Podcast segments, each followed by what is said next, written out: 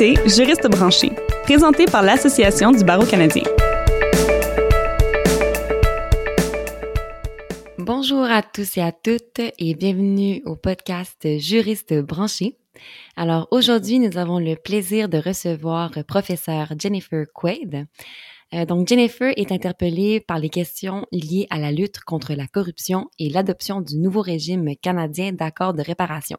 À l'extérieur du droit pénal des entreprises, la professeure Quaid s'intéresse notamment au droit pénal général, le droit régissant les agressions sexuelles, l'imposition de la peine, ainsi qu'aux divers aspects du droit des affaires, notamment le droit de la concurrence, les mesures anticorruption et la gouvernance d'entreprise. Membre du barreau du Québec, de l'Ontario, et de l'État de New York quand même, la professeure Quaid a exercé la profession d'avocate pendant de nombreuses années, d'abord au ministère de la Justice fédérale et ensuite en pratique privée au sein d'un cabinet new-yorkais. Elle a été auxiliaire juridique auprès de l'honorable Frank Jacobucci à la Cour suprême du Canada. La professeure Quaid est membre de Transparency International Canada et siège à son comité juridique. Elle était membre du bureau des gouverneurs de l'université de 2018 à 2021. Donc, euh, bonjour, professeur Quaid. C'est vraiment un plaisir et un honneur de vous avoir avec nous aujourd'hui pour parler de l'anticorruption. Je commencerai tout de suite, en fait, euh, avec le cœur du sujet. Donc, en fait, euh, Jennifer, est-ce que vous pourriez nous dire vraiment globalement, là, quand on parle d'anticorruption au Canada, plus concrètement, plus précisément, on parle de quoi? Merci, Julia, pour la question et merci euh, de m'avoir invité euh, pour passer en entrevue. C'est en effet un domaine qui prend plus d'ampleur. on a toujours eu des, interdictions contre la corruption et le recours à, des, moyens qui, ressemblent à la corruption, mais c'est vrai que depuis euh, surtout l'accord, la, convention de l'OCDE conclue en 1998 qu'on commence à mettre l'accent sur la coopération internationale et l'envergure internationale de ce phénomène qui traverse les frontières aisément et qui peut euh, exister à la fois sur le plan très local que sur le plan global. Alors, c'est intéressant euh, ce que vous évoquez et je pense de plus en plus le public est averti aussi au, euh, au risque de corruption et aux effets de la corruption. Je pense que c'est ça euh, ce qui nous interpelle le plus. Euh, sur le plan strictement juridique, la corruption, dans sa conception actuelle, et je laisserai peut-être ouvert euh, euh, un une parenthèse à la, à la fin, euh, c'est surtout des tentatives d'influencer des prises de décision par l'État soit par des fonctionnaires ou par des personnes qui ont accès à des fonctionnaires. Alors des fois, les tentatives de, de, pression pourraient être indirectes et c'est généralement moyen, moyennant une sorte de contrepartie pour avoir offert ou rendu le service. Et donc, nécessairement, ça implique un acteur étatique ou qui qui se, se, montre comme étant un acteur euh, étatique, et ensuite euh, une partie qui cherche un avantage. Et bien sûr, quel, est le, tort qu'on essaie d'éviter euh, quand on interdit la corruption, c'est que les gens détournent des processus transparents destinés à, à, rendre accessibles et équitables les services gouvernementaux. Je pense que le contexte le plus euh, facile d'accès pour, euh, pour les gens de comprendre, c'est lorsqu'il est question d'appel d'offres par l'État. Donc, euh, la fourniture de services, on demande que des soumissionnaires fassent des offres et ensuite on va choisir le meilleur. Souvent, ceci est lié au prix, pas nécessairement uniquement le prix, mais c'est ça. Et, le le prémisse derrière ça, c'est que c'est un concours compétitif, que les gens sont véritablement en concurrence euh, donc, on se préoccupe à la fois de, des soumissionnaires qui se mettent ensemble, qui forment des cartels de trucage des offres, mais on se soumet aussi euh, dans la mesure où tous les participants du processus espèrent qu'ils vont avoir un traitement équitable et qu'il n'y a pas un qui, qui est capable d'aller chercher un avantage de manière dissimulée. Donc, c'est un peu le tort qu'on cherche à, à supprimer par les interdictions. Et bien sûr, ceci a des impacts plus larges sur la perception de la légitimité de l'État, la légitimité de notre démocratie euh, et, cette croyance qu'en fait, euh, les politiciens, les fonctionnaires sont au service de tous et qu'on ne peut pas acheter un meilleur service euh, par des moyens indirects, si vous voulez. Tout à fait. On, parle de légitimité. Puis vous avez aussi dit les effets de la corruption. Donc, je comprends ça, c'est un des effets, notamment, ça vient toucher un peu en tant que citoyen, citoyenne. On se dit, bon, voilà, est-ce que c'est vraiment légitime ce qui se passe? Euh, mais est-ce que vous, il y a d'autres effets, notamment, moi, je pense peut-être euh, des violations des droits humains au niveau peut-être de l'environnement. Est-ce que plus largement, peut-être d'autres effets de la corruption qui vous viennent en tête? C'est certain qu'il faut se préoccuper des autres effets de, de la corruption. Et dans un contexte mondial, euh, on s'interroge de plus en plus sur les impacts carrément sur les démocraties en développement, des économies fragiles, la déstabilisation d'économies qui, dépendent euh, d'un fonctionnement euh, équitable et efficace des ressources et que finalement, s'ils sont pris en otage par des pratiques de corruption, on peut voir que ceci peut avoir un impact amplifié dans le cadre d'économies qui sont fragiles. Il faut aussi reconnaître que si euh, le processus n'est pas euh, géré de manière euh, juste et équitable, on peut voir ensuite des abus.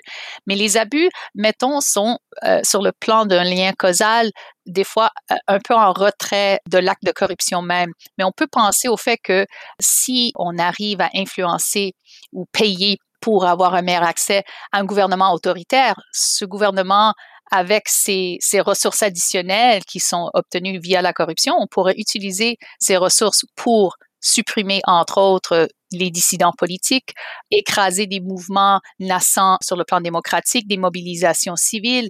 On pourrait alimenter ou, carrément financer des services de sécurité privés. Euh, alors, c'est là où on peut voir des abus. C'est la même chose pour les violations de l'environnement. Si dans la mesure où le processus n'est pas euh, adéquat, on pourrait se demander dans quelle mesure est-ce qu'on va s'assurer que des normes en santé et sécurité du travail, en respect de l'environnement, sont également surveillées. Alors, c'est sûr que ça fait partie d'un tout. Mais généralement, l'acte de corruption en tant que tel n'est pas nécessairement attaché directement à des, à des violations telles, mais c'est certainement la préoccupation qu'on a, c'est les impacts plus larges, collectifs, sur des sociétés entières. Est-ce qu'il y a des domaines de droit euh, auxquels on, devrait plus euh, se référer ou se spécialiser lorsqu'on veut travailler dans l'anticorruption? Alors, euh, je vais essayer de prendre ça étape par étape parce qu'il y a plusieurs volets à votre question. c'est certain que de manière plus générale, pour les avocats en, affaires qui conseillent des entreprises, je pense que les risques associés à la corruption devraient faire partie d'une évaluation des risques d'exploitation de manière générale.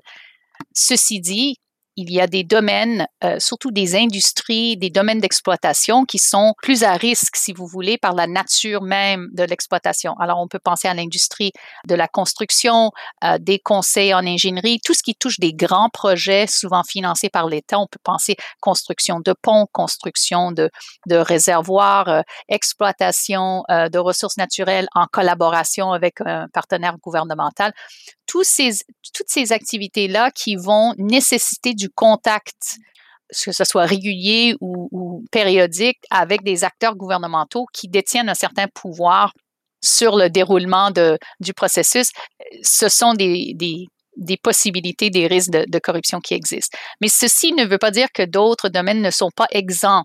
Et euh, je pense que, en fait, c'est souvent dans des situations de crise qu'on a un, angle mort par rapport à, la corruption. Je ne suis pas la première à parler du fait qu'il euh, y a eu des risques élevés de corruption dans le cadre de la pandémie. Pourquoi? Parce que tout à coup, il fallait mobiliser rapidement l'approvisionnement de certains produits. Des fois, ce qu'on fait, c'est que, et c'est là un peu le drapeau rouge pour les juristes, on suspend les règles normales, on suspend les certifications habituelles, les attestations, euh, que peu importe que par rapport à quoi. Tout à coup, quand on suspend le régime ordinaire, c'est là où il y a des possibilités. Je ne dis pas que c'est toujours le cas, mais c'est des possibilités. En fait, moi, je travaille avec une postdoctorante qui vient d'Ukraine euh, et est arrivée travailler avec moi cet été. Et elle, euh, elle, elle, vient juste d'écrire un court texte sur les risques de corruption euh, qui sont associés avec l'application de la loi martiale. Donc, en Ukraine, il y a actuellement un, décret qui déclare la loi martiale parce qu'ils sont dans un état de conflit. Mais avec ça, il y a une suspension d'un certain nombre de protections ou de, de, critères dans leur programme anticorruption. Ceci crée des risques. Tout à fait. Donc, en fait, c'est rester à l'affût de situations qui sont anormal quand on est avocat, avocate et voir en fait, ok, peut-être il y a un angle mort ici. Donc finalement, c'est un peu dans tous les domaines. On n'est jamais, on n'est jamais euh, à l'abri de la corruption dans, dans tous les domaines du droit. C'est-à-dire qu'en affaires, c'est certain qu'il faut, il faut être euh, avisé à ça. Je dirais que l'autre côté de, de la médaille, c'est qu'il faut aussi, et ça c'est peut-être un élément qui a été mis sous la loupe euh, lors de, de, toute la crise politique entourant la discussion autour de l'accord de réparation, oui ou non, pour SNC-Lavalin en 2018-19, euh, parce que euh, SNC-Lavalin a, a, depuis eu un accord de réparation, mais dans le cadre d'une autre affaire. Euh, il faut dire que dans ce cas-là, ce qu'on a vu, c'est que les acteurs politiques et leurs conseillers ne comprenaient pas en fait les limites raisonnables de leurs gestes et donc c'est pas c'est bien sûr les acteurs privés doivent s'abstenir d'être tentés de dépasser euh, les autres par des manières euh, détournées, mais il faut aussi que les acteurs politiques soient allumés qu'ils savent, savent que c'est possible et qu'est-ce qui est acceptable et pas acceptable. C'est pas toujours euh, 100% clair. Euh, si quelqu'un euh, m'invite pour faire ça, si on a une relation qui, qui, permet peut-être d'échanger des informations de manière plus collégiale comme ça? Est-ce que est-ce qu'on crée des zones de risque? Alors, c'est également, je pense, une question de formation pour la fonction publique et les politiciens. Euh, il y a aussi des actes de corruption qui peuvent se faire carrément à l'intérieur du système de justice. On n'y pense pas dans un pays comme le Canada, euh, la possibilité d'essayer d'influencer le cours d'une poursuite, euh, d'influencer un juge, mais ce sont également des formes de corruption. C'est juste qu'on on y, on pense moins euh, parce qu'on a beaucoup plus de confiance, beaucoup plus de confiance, à de bon droit, je crois, dans le système de justice au Canada. Pour répondre à de, dernier volet de votre question par rapport à, quels seraient un peu les, domaines de droit pertinents pour quelqu'un qui s'intéresse à ce domaine-là, c'est sûr que euh, avoir une connaissance euh, des modes de faire affaire, donc de bien connaître son droit des affaires, c'est bon. il faut avoir une maîtrise minimale du droit pénal et particulièrement des règles qui s'appliquent euh, aux organisations, c'est euh, le sens euh, défini dans le code criminel, donc pour justement appliquer le droit pénal à des acteurs qui ne sont pas des individus ou des personnes physiques. Il y a aussi la dimension, je pense, et ça c'est peut-être plus exigeant, mais d'avoir une certaine connaissance des règles fiscales, euh, d'avoir une certaine connaissance de comment les flux de capitaux, quelles sont les règles qui gèrent euh, euh, les marchés financiers, aussi le, le, marché des capitaux de manière mondiale. Ça aussi, ça peut aider. Donc, de comprendre, mais quels sont les stratagèmes typiques euh, qu'on peut employer pour masquer ou rendre plus difficile de suivre l'argent?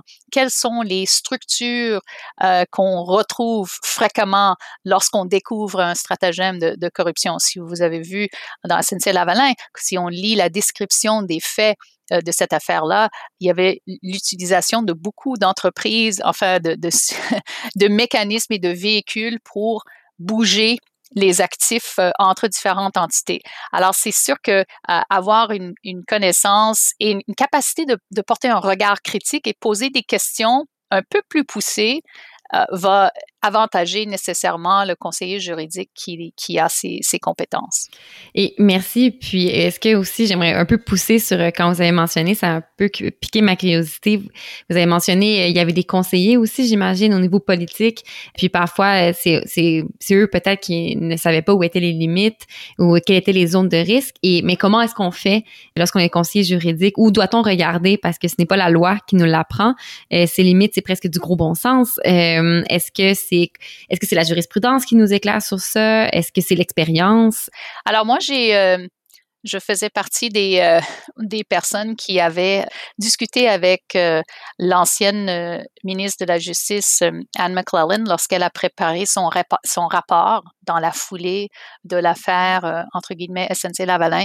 Et une des recommandations qu'elle a retenues, en fait, ça faisait l'objet de plus qu'une recommandation, mais la teneur était qu'il fallait prévoir des formations adaptées aux fonctionnaires et aux conseillers et notamment euh, la, un élément important, ça serait des mises en situation. Alors, carrément de jouer le rôle, euh, parce qu'on trouve que c'est dans le moment lorsqu'on est appelé à appliquer la règle à, un scénario en temps réel, même si c'est un scénario euh, euh, qu'on joue le rôle, c'est pas la vraie vie, c'est là où on se rend compte que c'est pas évident. Tout le monde peut apprendre les règles. Les règles sont faciles en fait. Le, problème c'est que la corruption, c'est comme bien d'autres domaines de crimes économiques, c'est très contextuel comment est-ce qu'on peut se préparer pour ce genre de scénario? Ben, c'est de s'y mettre de manière fictive et vraiment voir comment on réagit, ensuite avoir une rétroaction sur comment on a géré. Ah oui, non, tout à fait. Moi, je suis une grande fan euh, dans les formations de faire des, des, cas pratiques. Je pense que c'est la seule façon souvent, c'est de faire réfléchir le cerveau.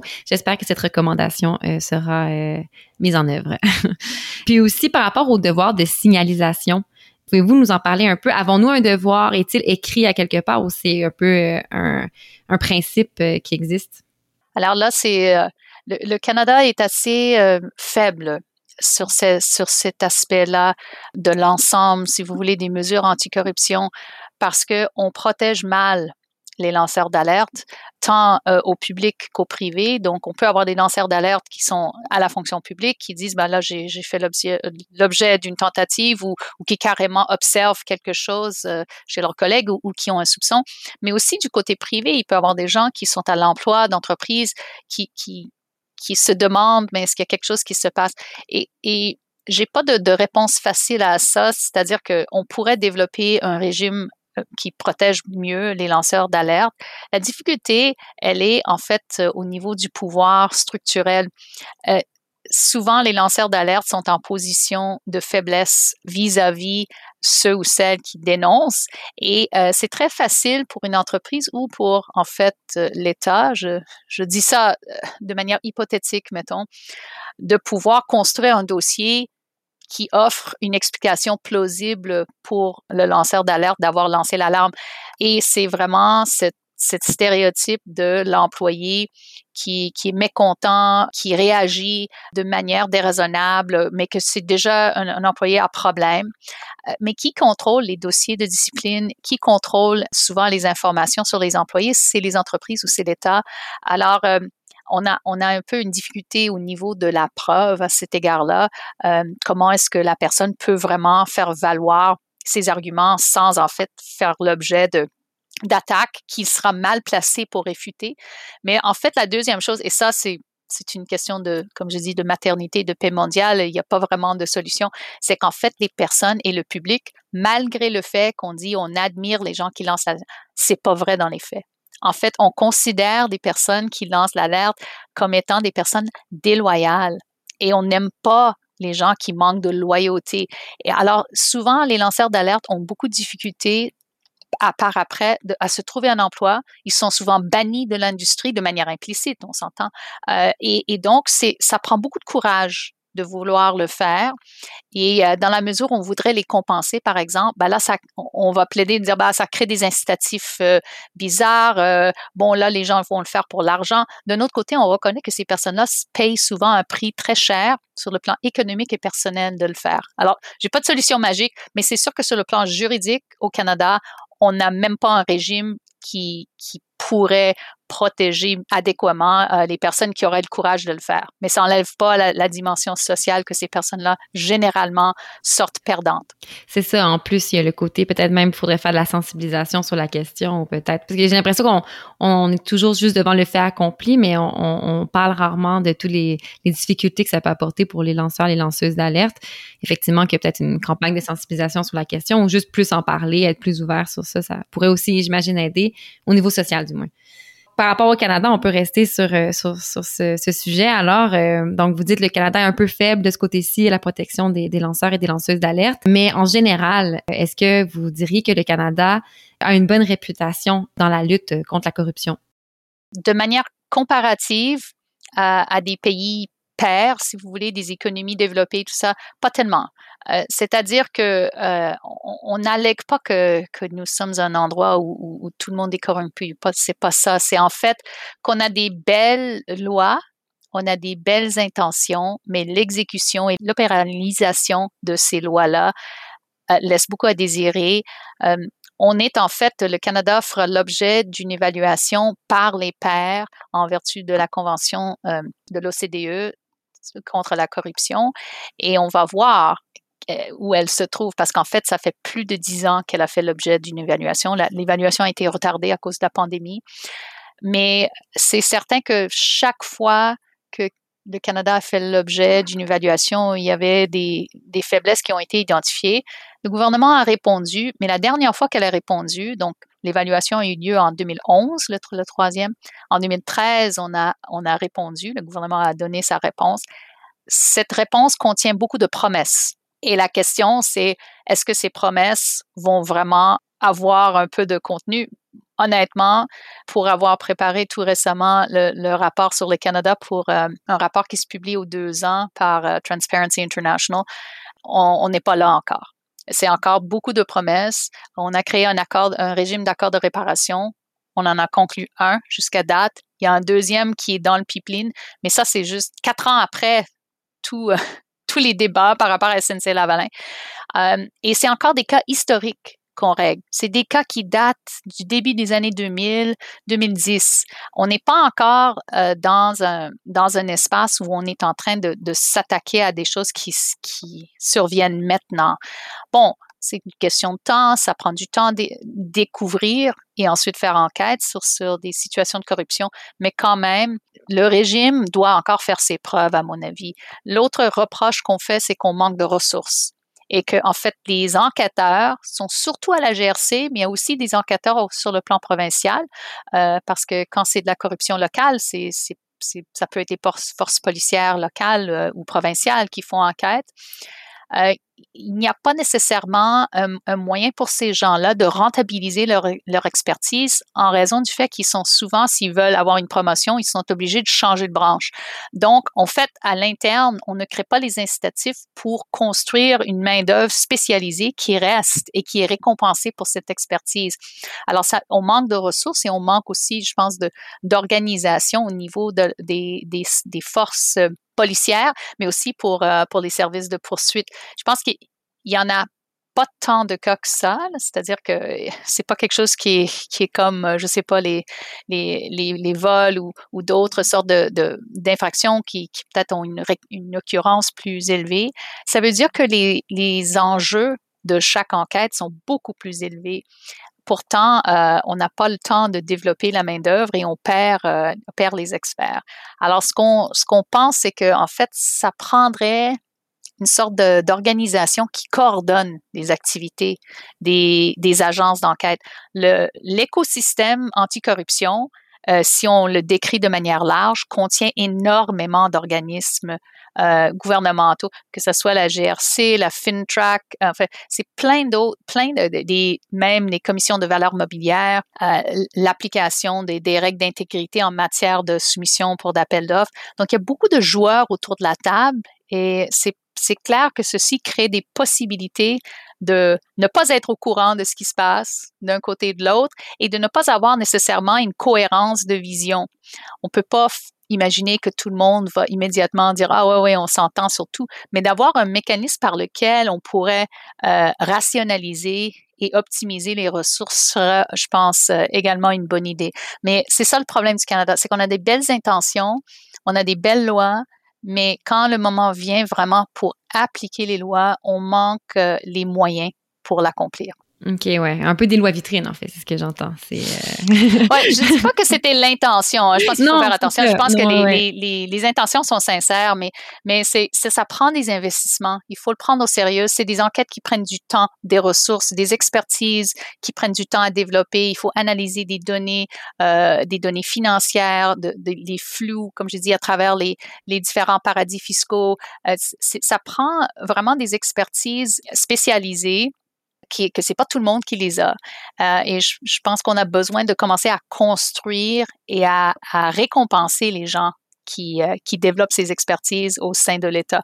Pour le moment, ça ne se passe pas. Puis, euh, est-ce que vous avez un exemple, donc, dans un autre pays, de bonnes pratiques que, que le Canada pourrait suivre, justement comme qui aurait peut-être un, tel mécanisme qui coordonne tous les acteurs autour de la table, ou donc qui existe déjà, qui est un peu similaire au Canada, donc?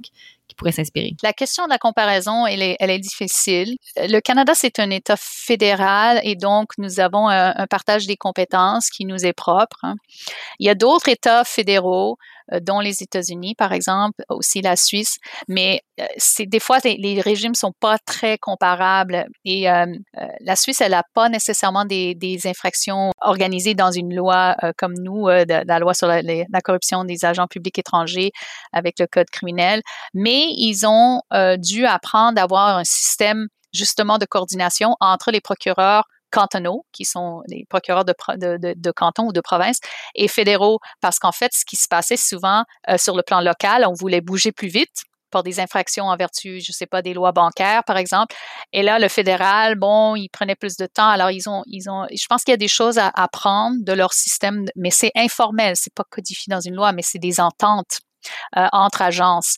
Euh, pour les Américains, eux, ils disposent quand même d'outils différents que nous et c'est ça ce qui rend les comparaisons plus difficiles. Ils ont des lois euh, d'imputation de la responsabilité aux entreprises qui sont beaucoup plus faciles. Enfin, essentiellement, on peut prendre pour acquis qu'on peut condamner toute organisation qu'on accuse parce que c'est une responsabilité pour le fait d'autrui. Alors, il suffit de trouver un employé, bang, on a l'emploi. Ensuite, c'est une discussion sur la peine.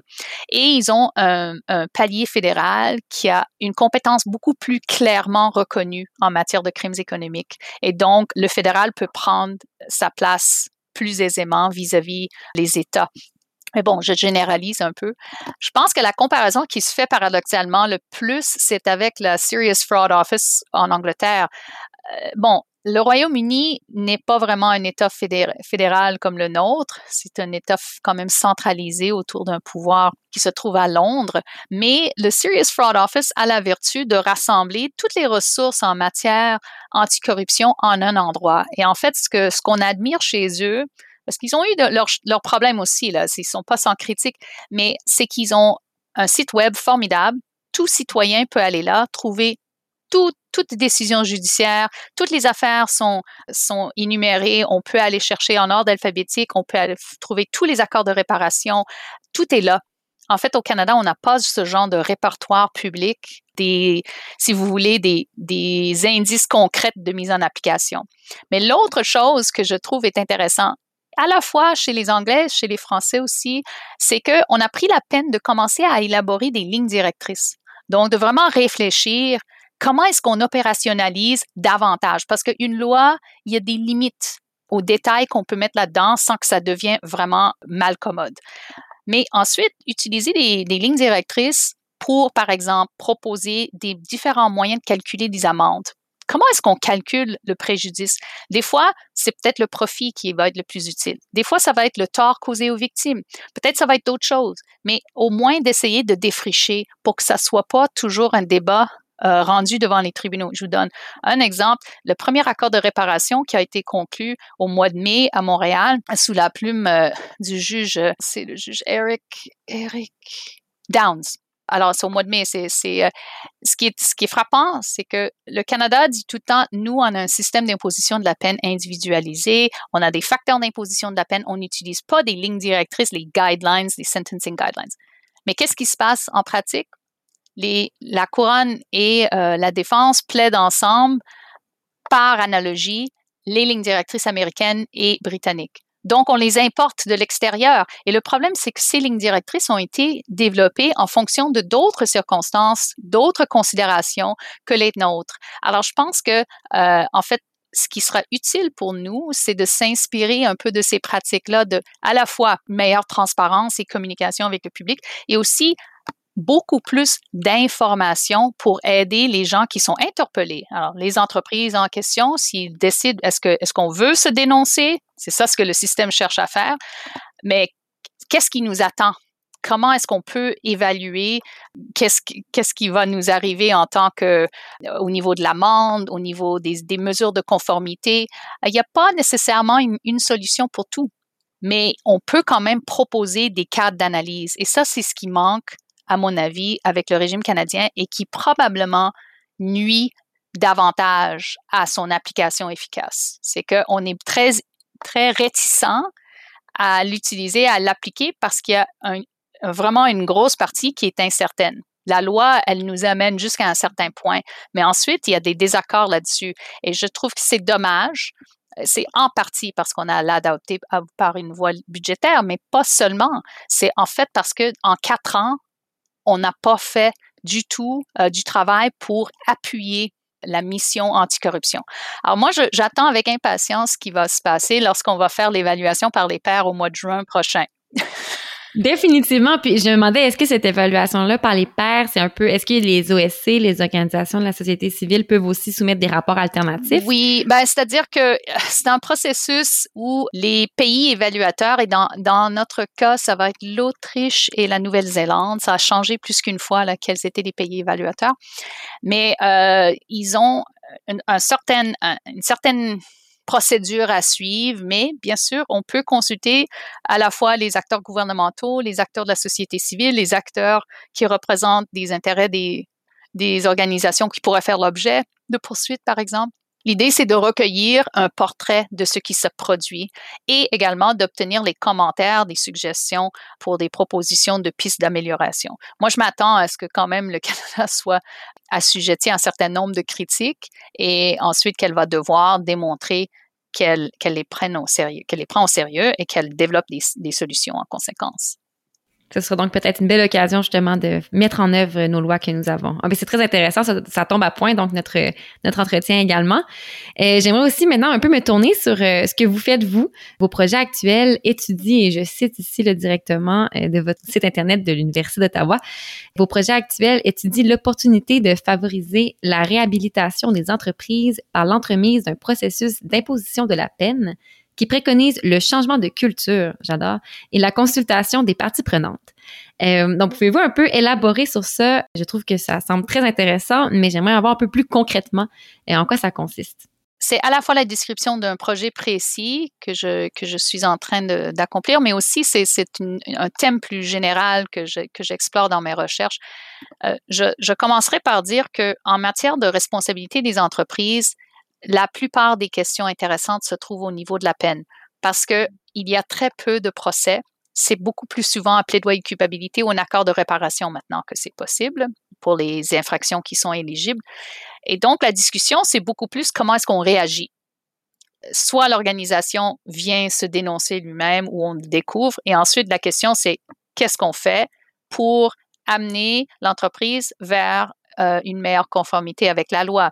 L'idée, c'est vraiment de s'attaquer à la source du problème parce qu'on croit quand même à la possibilité euh, d'amélioration. Et je pense que dans le contexte d'entreprises, surtout qui, en principe, si on parle de, personnes morales, ont une, existence perpétuelle, l'idée de réhabilitation, elle est quand même très intéressante parce que euh, on voit le, le, pourquoi et tout le débat quand il, quand il était question de SNC-Lavalin, on voulait trouver un juste équilibre entre la responsabilisation et bien sûr le maintien d'un engin économique qui euh, offre des emplois, qui, euh, qui soutient des communautés locales. Alors, c'est souvent un peu ce débat-là, comment est-ce qu'on peut amener une organisation à modifier ses façons de faire pour quand même rester en exploitation? C'est certain que dans certains cas, c'est pas possible et on voit que l'entreprise, elle cesse d'exister. Mais on reconnaît que ceci est, un, est coût important selon les circonstances. Dans mon projet euh, sur euh, l'imposition de la peine un des, éléments que j'explore, euh, c'est comment mieux intégrer les voix, notamment des, autres personnes qui sont investies dans la continuation de l'entreprise, mais qui, qui, désireraient avoir des améliorations. Et c'est le cas des victimes souvent, euh, qui peuvent être des employés, mais aussi des membres de la communauté. Et comment est-ce qu'on pourrait mieux refléter leur perspective dans le processus d'imposition de la peine? On voit un petit peu de progrès dans le régime d'accord de réparation qui accorde plus de poids et qui insiste sur euh, la prise en compte d'un certain nombre d'éléments vis-à-vis des victimes. Mais euh, le processus d'imposition de la peine, lorsqu'il y a un plaidoyer de culpabilité ou une condamnation, n'est pas euh, tout à fait aussi adapté à cette perspective. Et moi, ce qu'en fait, ce qui m'interpelle énormément, c'est comment est-ce qu'on pourrait prendre les perspectives et les informations fournies par les victimes pour que ça rentre en considération dans la confection d'ordonnances, surtout ordonnances de conformité où on va dire l'entreprise a besoin de changer des, choses, changer des pratiques, instituer des politiques ou des formations. Souvent, les gens qui sont les plus affectés ont été en fait des victimes du crime, mais ils sont pas intéressés à faire disparaître l'entreprise. Ils veulent faire améliorer l'entreprise. C'est très important, je pense, de garder cette perspective-là. Mais pour le moment, en fait, souvent, ce qui se passe, c'est que vous avez la perspective juste du conseil d'administration et de la direction avec la, avec la couronne qui arrive. Et ça reflète seulement une perspective sur euh, comment on pourrait changer les choses. En fait, c'est le projet que vous faites à l'université, donc euh, c'est une recherche sur laquelle vous travaillez? Oui, c'est une recherche euh, financée par euh, le Conseil de recherche en sciences humaines. donc, à suivre. J'ai encore quelques, quelques travaux à faire, là, mais justement, j'ai travaillé avec mes assistants de recherche cet été sur cette question-là. Ah, mais très intéressant. Ça pourrait faire sûrement l'objet d'un deuxième podcast où est-ce que vous pourrez nous donner les conclusions de vos recherches. Mais d'ici là, c'était le temps que nous avions. Merci beaucoup, Jennifer. C'était vraiment très intéressant. Puis j'ai l'impression qu'on aurait pu continuer comme je l'ai dit, mais euh, pour cette fois-ci, euh, on peut s'arrêter là. Mais merci beaucoup. Merci à vous, ce fut un plaisir. Merci beaucoup, Jennifer. Vraiment, je pense que ça a été un podcast très riche en informations pour euh, nos auditeurs et auditrices. Clairement, on sent qu'il pourrait y avoir une suite une fois que le rapport, l'évaluation, pardon, entre les pairs sera sorti de l'OCDE. Donc, je sens que nous allons vous réentendre éventuellement au podcast Juriste branché.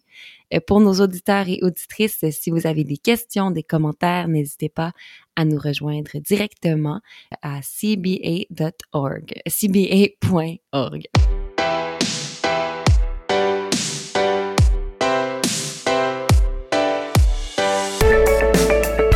Vous écoutez Juriste branché, présenté par l'Association du barreau canadien.